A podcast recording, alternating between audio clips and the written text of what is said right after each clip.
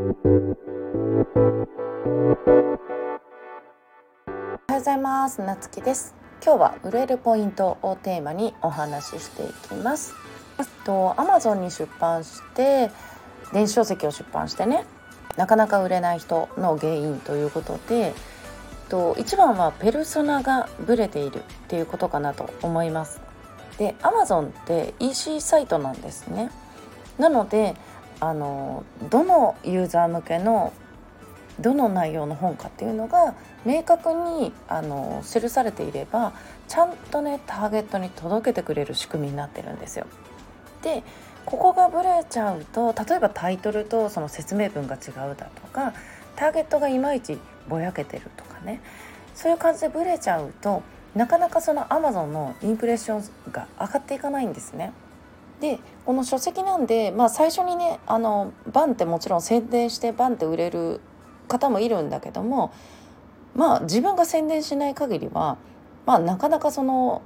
今日出版したからってポンって売れるわけじゃないんですよ。ただなぜ売れるかっていうとやはり Amazon がターゲットにリーチしてくれるから売れるんですよね。でそのターゲットにおすすめしてもらうためにそのペルソナとかテーマがめちゃくちゃ重要になってくるんですね。でこれが明確に絞られてるとあのどんどんどんどん売り上げがね徐々に伸びていく。でそういう本が結果ベストセラーにつながっていくんですねだからあの出版当日にベストセラーになる本ってまあよほどの有名著者じゃない限りないじゃないですか。うん、で無名な人でも Amazon でそのベストセラーになってるっていうことはそうやって時間をかけてまあ何年とは言わないけどもまあそうやってしっかりそのターゲットに届けられる状態になっているから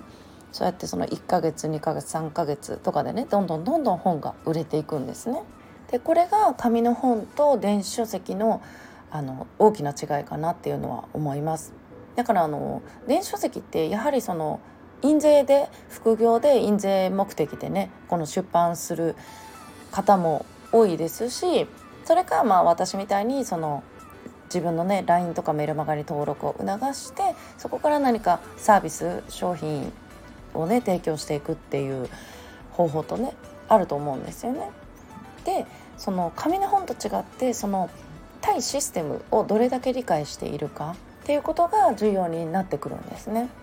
だからあのとりあえずまあ何冊まあやっぱり複数冊出した方がねまあ絶対にいいのはいいんですけどもまあやみくもにね何も考えずにとにかく出し続ければみたいな感じよりかはちゃんとそこもね、えー、と考えて売れる書籍を作るんであれば